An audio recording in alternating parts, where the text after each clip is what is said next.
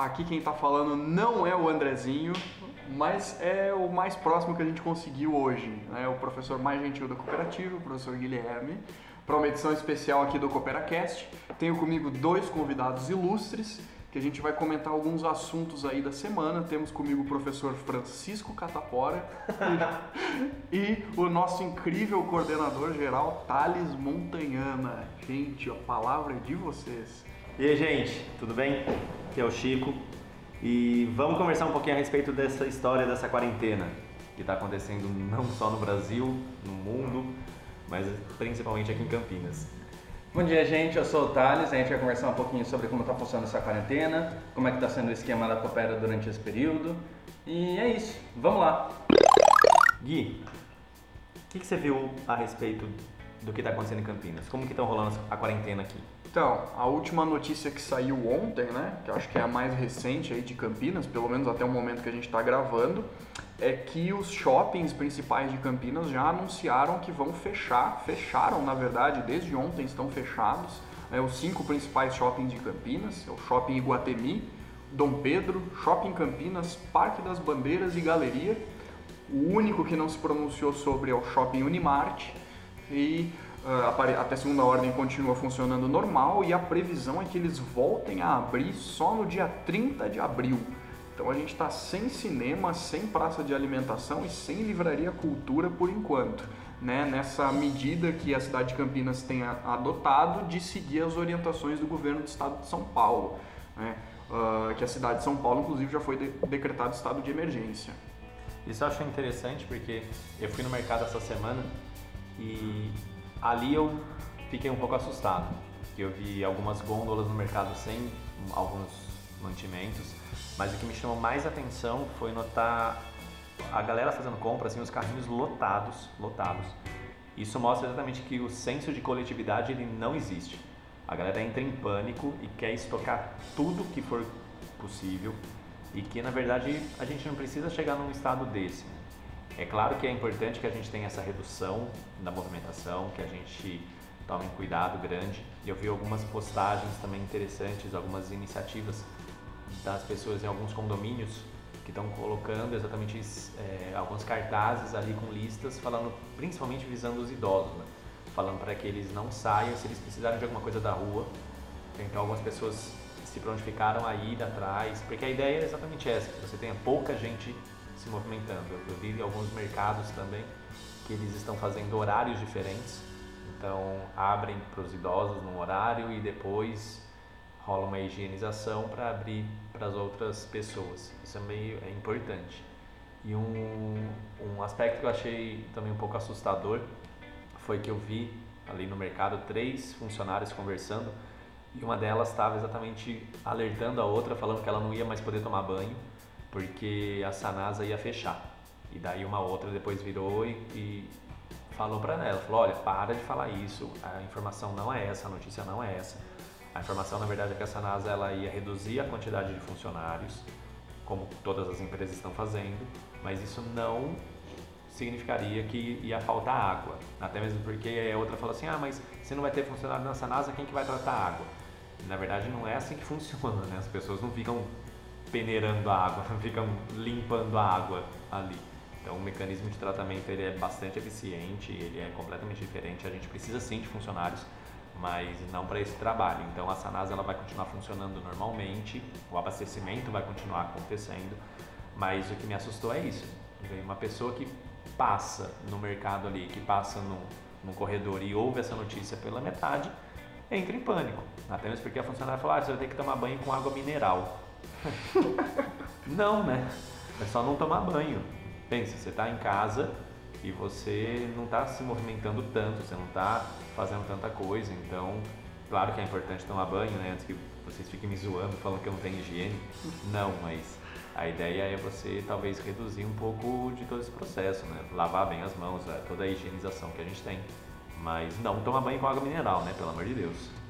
Até porque né, não deu nenhum sinal ainda de que qualquer suplemento de água vai ser cortado, né? Isso não foi mencionado pelo governo aqui da cidade. Até, até segunda hora está tudo funcionando normalmente. Né? Sim. O que, que você acha, Thales? Ah, acho que a gente tem que tomar cuidado com essa história de, de, de fake news, né? Na verdade, assim, não, não necessariamente fake news, mas é, tomar com, com, um pingo de cautela as notícias que a gente lê, né? É, não necessariamente por uma redução de funcionários a gente vai ter necessariamente um corte nos serviços de aula, né? Por exemplo, a cooperativa agora a gente está sem aulas presentes né, dentro, dentro da nossa instituição, é, seguindo as orientações do Estado e do município para conter aglomerações, atividades que envolvam muitas pessoas juntas. É, e a gente está fornecendo essas aulas, é, tentando manter um, um, vínculo com o nosso aluno por meio dos nossos é, meios digitais. Então a gente está usando o Google Classroom, por exemplo, para postar atividades, para manter os alunos no ritmo de estudos. Né? É importante falar que esse, esse período de quarentena que a gente está tendo não é um período de férias, né? Ele não é, ah, adiantamos as férias de julho para agora. Não, ele é um período que as atividades permanecem, é, a única diferença é que a gente não consegue sair de casa para fazê-las de fato. Então a gente está buscando alternativas para manter tudo funcionando, mesmo sem estar presentes. Né? Inclusive, acho é importante, você que está ouvindo, se você ainda não está em algum grupo, é, dá uma olhada no site, entre em contato exatamente com a coordenação, porque todos os e-mails já foram enviados, então todos os alunos já receberam convite para participar dos classrooms. A gente tem uma sala de aula para cada disciplina. Os professores, os plantonistas, todo mundo está ali à disposição. Então, no nosso site também o material todo que está sendo divulgado, que está sendo publicado nas salas de aula também estão sendo compartilhados no nosso site. Então, toma cuidado, fica atento a isso. Se você não está em algum grupo, entre em contato com a gente. Importante frisar, gente, não é férias, né? A gente continua trabalhando aí com o conteúdo né, programado do ano, ah, só por meios alternativos, mas a gente continua usando as ferramentas digitais para que vocês consigam uh, estudar o, enfim, e não parar de estudar. Então é importante, principalmente agora que a gente está saindo menos de casa, a gente manter uma rotina de estudos generosa, né?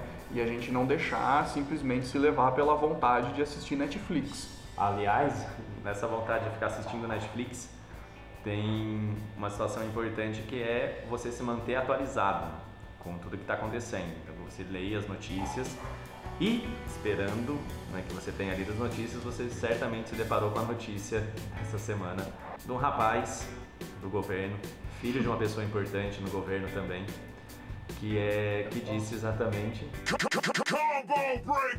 Vocês viram uma notícia? Eu vou te ah, interromper, desculpa, Francisco.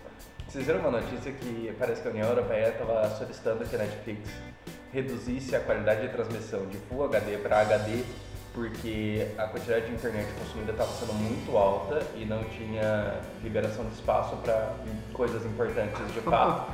e eu tô falando sério. Caramba. Eu vi isso no, no, no Google. Eu falei, uau. Mas eu não sei se isso é de real.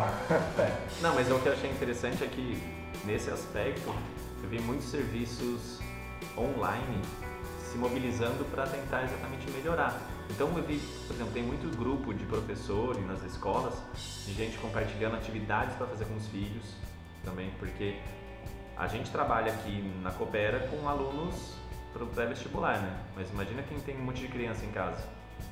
Imagina a alegria que é. O desespero que essas crianças não podem sair.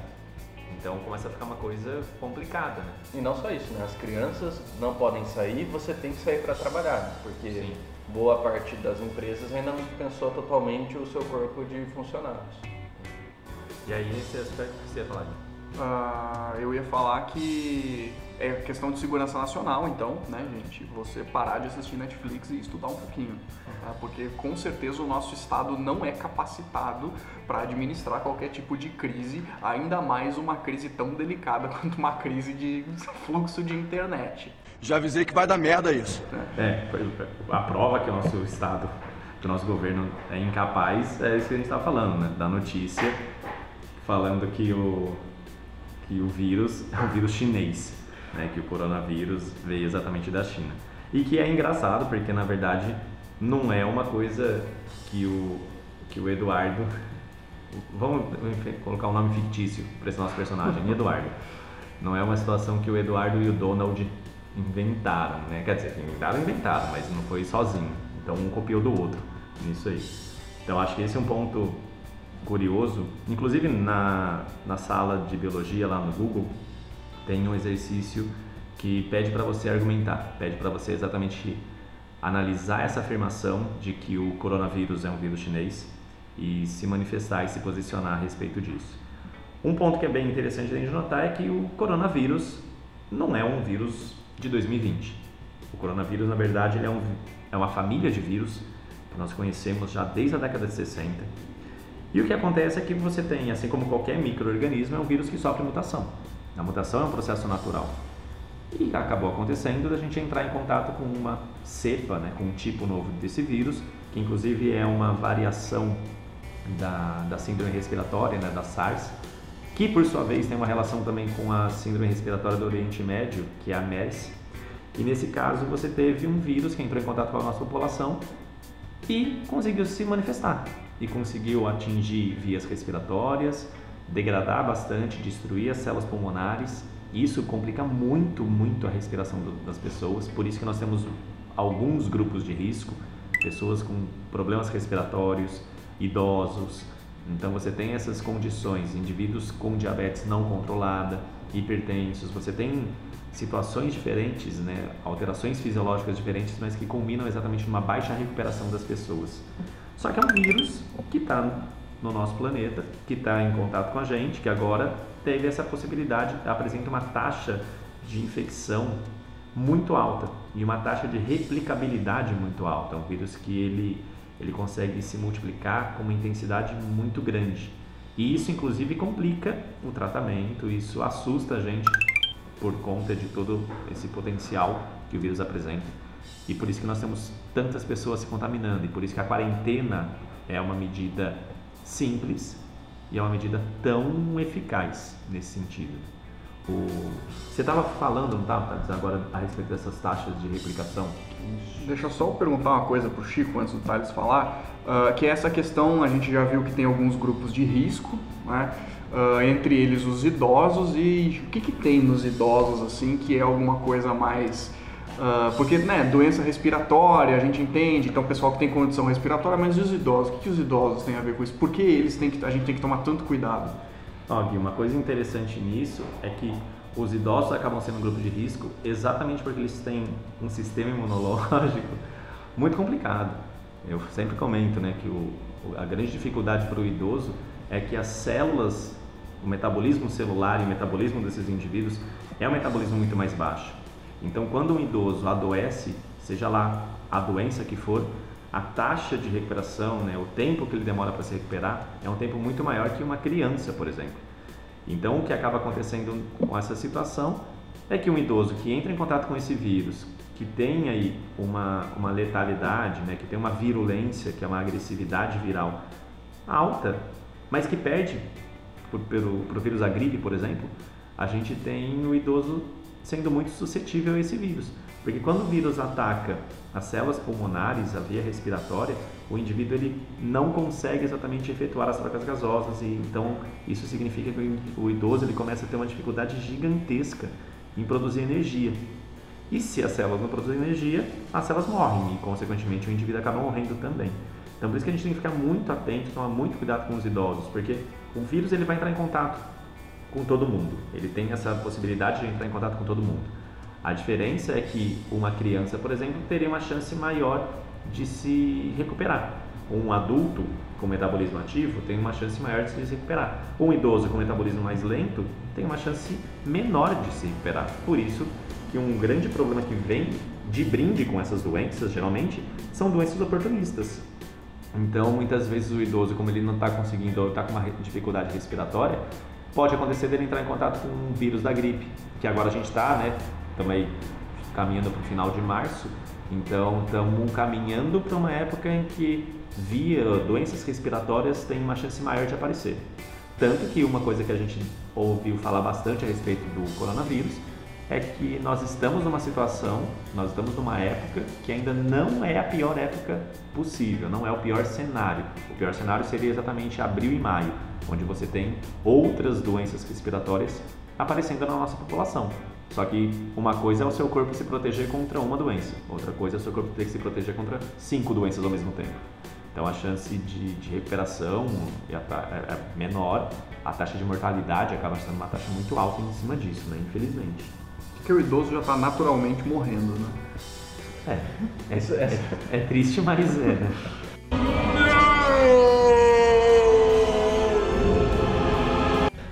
Mas todos estamos, gente, todos estamos. O, o Chico tinha perguntado em relação às taxas de crescimento. É bacana a gente falar que o, o que eu vou falar agora de fato não é, é- é- tem, tem que ser tomado com uma pitada de, de- de precaução, porque assim, as notícias que a gente teve foi que a quantidade de casos tem dobrado a cada dois dias, né? É, isso, isso Isso no mundo, né? Não no Brasil ou no Brasil. o que eu vi era no mundo. No mundo. No mundo, de No maneira mundo. geral. É, o que seria se a gente trouxesse isso para o Brasil também, né, essa perspectiva de crescimento, dá para a gente um crescimento exponencial, né, é uma coisa que a gente vai aprender mais para frente na nossa frente de funções. É, é bacana a gente pensar que o crescimento exponencial, na maioria dos casos, é insustentável durante períodos longos de tempo, né? Porque, por exemplo, se a gente pegasse aqui esse crescimento, atualmente, hoje, a gente tem 647 casos confirmados no Brasil. Se esse número dobrasse a cada dois dias, tá? fazendo uma continha simples aqui, usando um logaritmo bonitinho, a gente concluiria que em aproximadamente 36 dias, entre 36 e 37 dias, toda a população do Brasil estaria contaminada com coronavírus.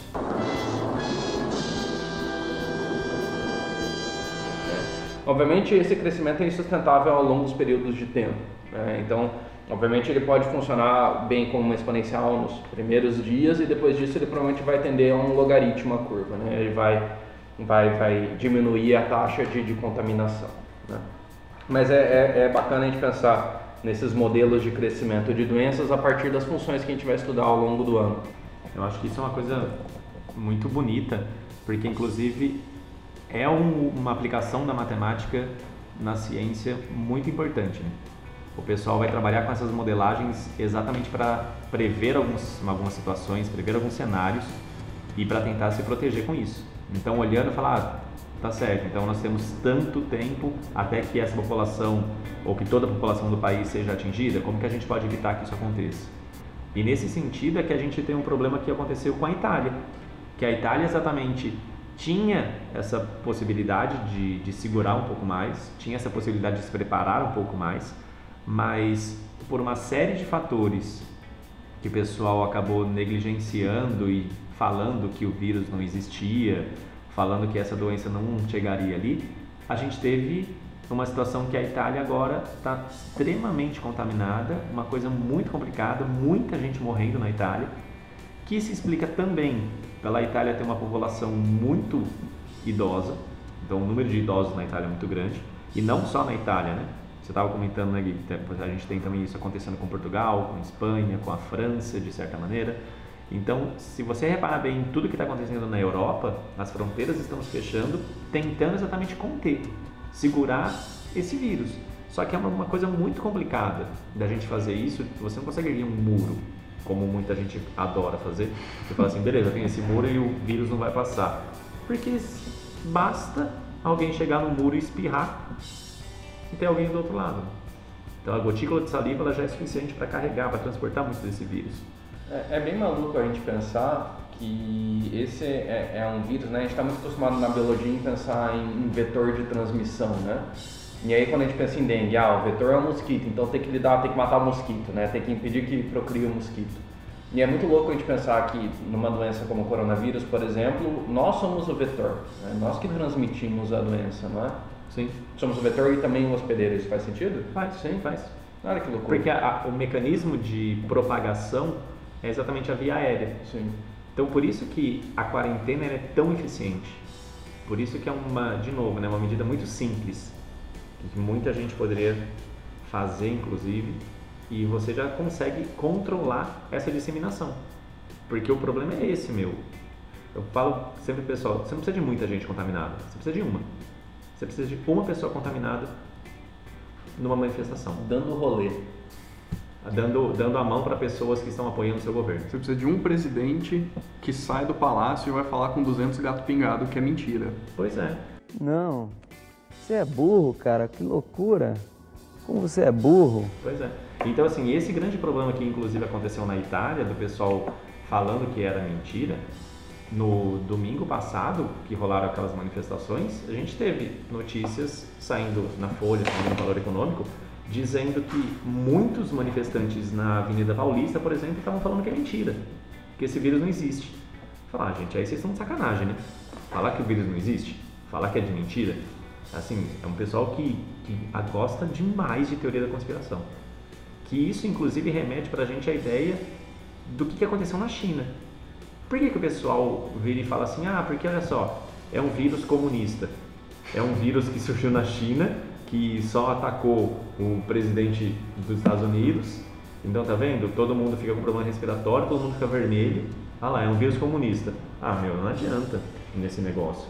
É, é inclusive foi, né, é a notícia da semana, né, que do nosso filho do nosso presidente que falou que é um plano da China para derrubar suas economias capitalistas, sendo que a economia chinesa é a que mais sofreu com o, a propagação desse vírus, né? Uh, e aí isso, enfim, isso vai alimentar uma série de fake news, enfim, uh, inclusive na notícia, né, no pronunciamento via Twitter, né, que não foi nenhum pronunciamento público, o cidadão lá uh, tinha dito que é só, é, é só quem, quem assistiu Chernobyl no Netflix sabe, é só trocar radiação por coronavírus e União Soviética por China para saber que isso é um erro dos comunistas, ou seja, a fonte que ele está citando é uma série da Netflix extremamente não preocupada com a veracidade dos acontecimentos, ou seja, a gente, assim, a gente está tendo a oportunidade de discutir várias coisas né, com, com esse vírus, né, a partir do, das medidas que estão sendo tomadas. Uma delas é a completa capacidade que o governo Bolsonaro está tendo de se implodir. Né? Porque, assim, se fosse um governo que ficasse quieto, se os seus representantes ficassem quietos e simplesmente acatassem as orientações da OMS e não falassem mais nada, assim, eles passariam por esse, esse processo sem aí grandes, grandes quedas na sua popularidade, mas chegou um ponto que os próprios apoiadores estão começando a questionar o que eles fizeram, né? Porque passou o nível do absurdo. É, você falar que isso é um, é um, vírus chinês, como o próprio Chico, Chico explicou, isso não tem nada a ver. A gente já conhece essa família desde os anos 60. Né? Não foi a China que soltou isso para destruir as economias capitalistas.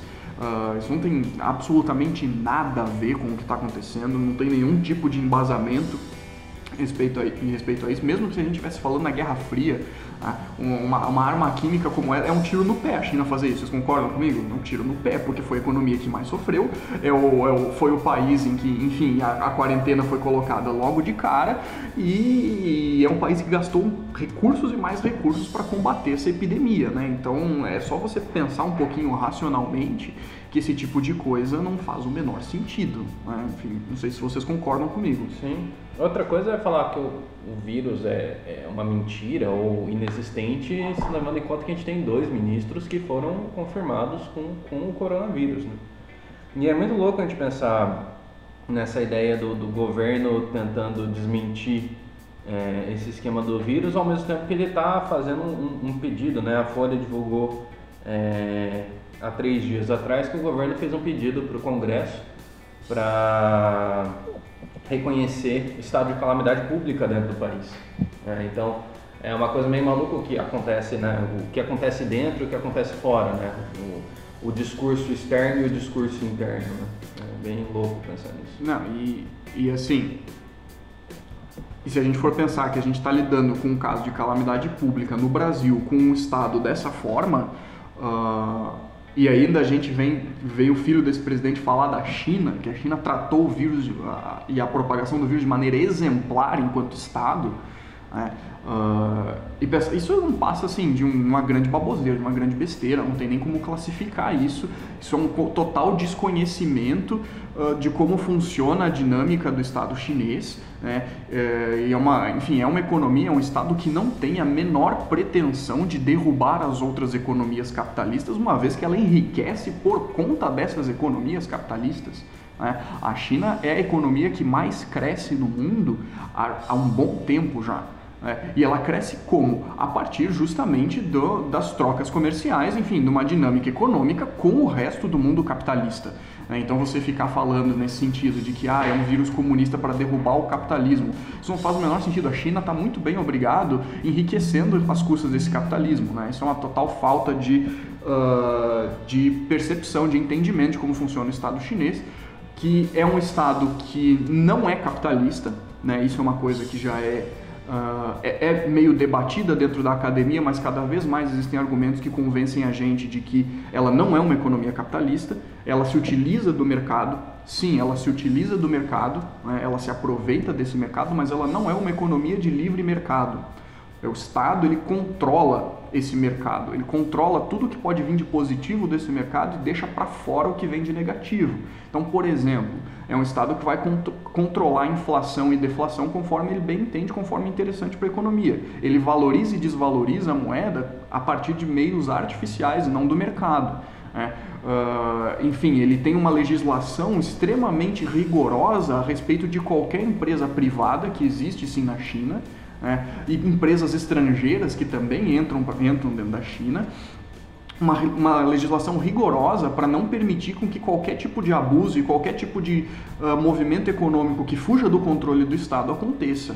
É, então, uh, é um país que tem muito a ganhar uh, e tem ganhado muito com as, as, outras economias capitalistas estando de pé. Né? Então, e é um Estado que pensa no longo prazo certo? É um Estado que pensa no longo prazo. Isso é uma coisa muito importante quando a gente está entendendo a economia e a dinâmica de como funciona uh, o Estado da China. Ele não faz planos econômicos de crescimento para daqui a quatro anos. Né, num período que a gente considera um período de eleição, uma recuperação econômica de quatro anos. O plano econômico da China é de 50 anos. Ele está, está começando a construir algo hoje, aqui em 2020, para começar a colher os frutos em 2070. É, então é um Estado que vai pensar numa dinâmica completamente diferente da dinâmica de mercado, que é algo muito imediatista. Né? E isso nos ajuda a explicar como, como é que eles lidaram tão bem com essa crise certo? E como é que eles conseguiram erguer em uma semana o hospital para tratar única e exclusivamente pacientes com coronavírus e agora eles estão desmontando esses hospitais porque os pacientes de coronavírus já não existem mais, né? Ou são muito poucos, não há mais a necessidade desses hospitais. É, então é um, é um, estado que fechou fábrica, que fez quarentena forçada na região em que o vírus se dissipou e hoje em dia uh, é um estado que não tem, né, foi confirmado hoje, é um estado que não tem novos casos de coronavírus. É, os novos casos estão vindo de chineses que estão no exterior, mas dentro da China não há novos casos. Apesar da província de Wuhan, que é onde o vírus se originou, né, começou a se espalhar, ainda estar em quarentena, não há novos casos na China. É bem louco pensar nisso, né? Como, como é, eu não sei se vocês chegaram a ver uns dados em relação ao crescimento do coronavírus dentro da China, mas mesmo depois, né, como o vírus tem um período de incubação, né, é, mesmo depois da quarentena ser colocada dentro da, da província é, de Yuan, província de Yuan, muito obrigado, né, da província de Yuan, ainda tem um crescimento de casos por quase 15 dias, mesmo com quarentena, porque as pessoas tinham contato umas com as outras antes depois que foi feita a quarentena, as pessoas que estavam contaminadas passou o período de incubação desenvolveram o vírus, né? desenvolveram os sintomas na realidade. Né? É, é, muito doido pensar nisso, que se a gente colocar uma quarentena forçada agora no Brasil, a gente ainda vai ter casos novos durante muito tempo. Né? Só que segura, né? É, segura o restante da transmissão. É, e pensar num estado que lidou com isso em poucos meses aí conseguiu controlar a propagação, isso está longe de ser um estado da maneira como é descrito pelo Bossal lá que falou que quer derrubar as economias capitalistas e que é um vírus comunista. Isso não, enfim, isso não faz o menor sentido. Tanto é que eu adorei a resposta que a embaixada da China deu pro cidadão, né? Falou que ah, parece que você voltou de Miami com um vírus mental. Fatality. É, porque é a única coisa que consegue explicar esse tipo de coisa. Enfim, a China está tá sendo falado agora, então é importante que a gente entenda como que funciona a dinâmica dentro desse Estado, que é um Estado que é sim controlado pelo Partido Comunista Chinês, né? apesar de não ser o único partido, né? isso é importante, as pessoas esquecem, mas a China ela não é unipartidária, existem atualmente oito ou nove partidos dentro da China. Uh, enfim, é, entra naquele tabu de falar que é uma economia que é um país socialista, então é um país que não tem liberdade, que não se preocupa com o seu cidadão. Bom, de novo, essa crise do coronavírus está para mostrar justamente que é o contrário. A China não hesitou em fechar a economia, em mandar os trabalhadores ficarem em casa enquanto eles ainda recebem seu salário, tudo sustentado pelo Estado. Né? Não hesitou em mandar médicos dos mais qualificados para zonas mais remotas da China, lá para o meio da neve. Né, pro, enfim, para zonas em que para zonas de risco e para zonas rurais. É um estado, inclusive, que não está hesitando em ajudar outros estados capitalistas que pedem ajuda. Por exemplo, é o caso da Itália. É, a China enviou uma remessa gigantesca de álcool gel uh, para a Itália. Uh, e inclusive está ajudando outros países fora da União Europeia que a União Europeia está negando ajuda, como é o caso da, uh, de alguns países do leste europeu e o caso da Grã-Bretanha né, que são países, enfim, que não tem nenhum, a União Europeia recusou qualquer tipo de ajuda médica, eles foram buscar essa ajuda na China e em Cuba. Então, olha aí os médicos cubanos voltando para nos assombrar, né, que fizeram um trabalho excelente, inclusive em parceria com a China. Eles curaram 1.500, até o último número que eu tinha visto, 1.500 pacientes de coronavírus, aplicando remédios que já eram conhecidos uh, nessas últimas semanas. Né? Então, isso nos ajuda a pensar um pouquinho sobre o papel do Estado como que o Estado se comporta e como que essa, esse tipo de papo que vem ultimamente, né, que a, a neoliberalzada adora falar de enxugamento do Estado, né, de contingenciamento, como o Thales estava lembrando antes aqui pra gente, antes da gente gravar, de como que isso é perigoso, né, você está brincando com a vida das pessoas. Porque se você tem um Estado que ele é acostumado a estar enxugado, a não ter recursos, é muito simples. Quando você tem uma epidemia como essa, por exemplo, que a única maneira de você contorná-la é através do Estado, é um Estado Estado débil, é um Estado fraco. É um Estado como, por exemplo, nos Estados Unidos, que não tem um teste de coronavírus gratuito sequer. Né? Ah, então isso também nos ajuda a pensar no papel do, das, das instituições vinculadas ao Estado aqui no próprio Brasil. Por exemplo, todas as pesquisas que vêm sendo feitas a respeito do coronavírus no Brasil estão sendo feitas pelas universidades públicas. Né? O, a cientista que decodificou o genoma do coronavírus era uma cientista de uma universidade pública. A USP está pesquisando uma vacina, enfim. A iniciativa privada não está fazendo bosta nenhuma, até porque ela não tem o interesse de fazer isso. Né? ela não tem o interesse porque, obviamente, é um empreendimento que não vai gerar nenhum tipo de lucratividade, não pelo menos a curto e médio prazo.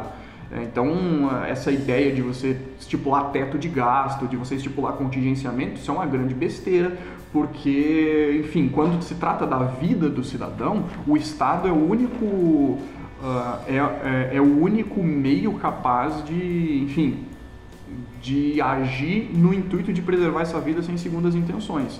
Uh, e o exemplo disso, por exemplo, é o Estado chinês. Um exemplo, por exemplo, é ótimo, mas enfim, um exemplo disso é o próprio Estado chinês, uh, que é um Estado que vem se construindo da, da, da, maneira como ele é hoje, desde a Revolução, desde 1949, né, uh, desde o momento da Revolução Chinesa, em que são expulsos todas as forças estrangeiras e o Estado, né, do, uh, chefiado pelo Partido Comunista, toma as rédeas da situação, e é um Estado que, com todos os seus problemas, querendo ou não, em 1949, a expectativa de vida na China para um homem era de 39 anos e a população era de 400 milhões. Hoje a gente tem um país de 1 bilhão e meio de pessoas, com uma expectativa de vida altíssima, com uma saúde pública altíssima e com um, mecanismos capazes de contornar uma crise que é uma crise de um vírus, como o Chico explicou, extremamente contagioso.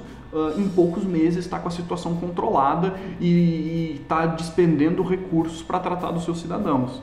É, então, acho que isso ajuda a gente a refletir um pouquinho sobre todo esse tipo de discurso em moda aí, desde aí de 2016, mas não, né, na verdade desde a década de 90, mas com força aqui no Brasil desde 2016, essa questão da iniciativa privada que vai salvar, uh, é o anjo que vai cair do céu para transformar o Brasil num país desenvolvido. É, eu acho que um aspecto interessantíssimo que você comentou, né, Gui? Como que uma política pública que é planejada para funcionar a longo prazo, ela funciona e ela é eficaz. Então isso reforça para a gente essa ideia de como que esse negligenciamento, como que todos esses cortes orçamentários que estão sendo feitos, como que eles refletem exatamente agora, numa época de uma pandemia. Então quando você tem um pronunciamento do Trump exigindo que a comunidade científica fizesse uma vacina, agilizasse na produção dessa vacina, a resposta que foi dada pelos cientistas, que foi publicada na Science, foi uma resposta fantástica, que eles falaram, peraí, você vem trabalhando com esses cortes há tanto tempo, você vem falando, você vem negando a ciência, e agora você quer que a ciência trabalhe? De uma hora para outra, a ciência não funciona assim. A ciência trabalha. Mas para a ciência conseguir trabalhar, ela precisa também de investimento. Ah, e qualquer situação, qualquer paralelo que a gente traz com o Brasil, a gente nota que é exatamente a mesma coisa. A única diferença que existe é que a gente vai trabalhar com esse pronunciamento do Trump. Poderia ser muito bem o pronunciamento do Bolsonaro. E a resposta da, do mundo científico poderia ser traduzido e jogado para a gente também. É a mesma ideia. Né? Então não adianta. Se não tiver investimento, em momentos de crise como essa. É, eu acho que talvez isso seja essa situação, por, por mais terrível que você for falar, é, talvez seja interessante para a gente, de fato, né, a gente tem, tem andado por um período de, de negação científica muito forte, né? O Guilherme estava falando de conspiracionismo, é bem isso mesmo, né? É uma galera voltando a questionar a vacina, voltando a questionar o formato da Terra, coisas nesse sentido, que assim sempre vão existir, né? nunca, nunca vai deixar de existir isso dentro, mas são movimentos crescentes atualmente. Né? É, é bacana a gente perceber como ciência é importante, né, de fato. É, as soluções que a gente tem nesses períodos de crise, de calamidade, são sempre soluções é, que vêm por meio da ciência. Né? Então, é, é, bacana a gente repensar como como está acontecendo investimento em ciência nesse nosso país. Né? A gente está tendo cada vez mais cortes dentro de bolsas é, de pesquisa, é, está tendo uma redução das universidades públicas, estão repensando o formato da universidade pública. Então é, é, bacana a gente pensar como é que vai ser esse futuro, né?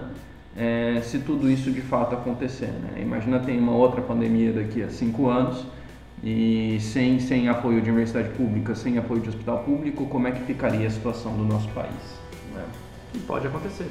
Que pode acontecer. Porque afinal de contas, do mesmo jeito que esse vírus sofreu essa mutação, pode aparecer algum outro microorganismo. A gente não sabe, de repente sofre alguma outra mutação que também é super agressiva. E aí? Ah, são, são crises que já acontecem na nossa realidade, né? A diferença é que agora com esse microvírus aí a coisa está chegando na gente que é de classe média, mas a classe trabalhadora do Brasil vive em condições de, enfim, precárias e condições uh, desumanas, indignas há muito tempo. Sim. Né? Então e essa questão de, de ocorrer novamente, eu estava vendo até um artigo, é, não lembro onde que era, mas era um artigo que comentava sobre uma área da biologia, da ecologia, na realidade, que eu não sabia que existia, que são pessoas que estudam possíveis é, novas doenças que vão ocorrer dependendo da região do mundo que você mexer. Então, é, um dos exemplos era dado na própria China mesmo, é, de desmate de uma determinada floresta que foi desmatada e aí os morcegos que habitavam essa floresta começaram a habitar as zonas de criação de animais domésticos. E aí eles acabaram contaminando os porcos com um determinado vírus que era para o morcego era super tranquilo, era só uma gripezinha. Quando foi para o porco era só uma gripezinha e quando foi para as pessoas elas começaram a morrer, né? Então assim é bacana a gente pensar como é que a gente está vendo o, o nosso ecossistema, né? Como é que a gente está vendo essas mudanças climáticas também e que podem ser estudadas por meio da, da, da própria ciência. Né? Então é bacana a gente repensar como é que a gente enxerga a ciência nesse nosso mundo atual e ver o papel importantíssimo dela né, nessa, em lidar com essas coisas. É, nesse sentido, a gente tomar cuidado para não comprar o discurso neoliberal de que a iniciativa privada é a salvação de todos os problemas e que o mercado vai resolver a vida de todo mundo, porque quando a, a vida das pessoas está em jogo, né, quem está respondendo corretamente e da maneira mais eficaz possível, como a gente está vendo, não é o mercado, não são os países que vivem sob o mercado, são justamente os países socialistas e que tratam a ciência com muito mais respeito do que o que a gente vem vivendo aqui no mundo ocidental. Então, gente, eu acho que é isso. Tá? Fica aí então esse episódio da semana. De repente, na semana que vem a gente tenta gravar mais um. Uh, não esqueçam de acessar as nossas plataformas, tá? A gente vai estar tá alimentando elas semanalmente, então vocês vão ter coisa para estudar, vocês vão ter coisa para fazer, vocês fiquem tranquilos quanto a isso. E é isso, pessoal. Um bom final de semana e a gente se vê na próxima.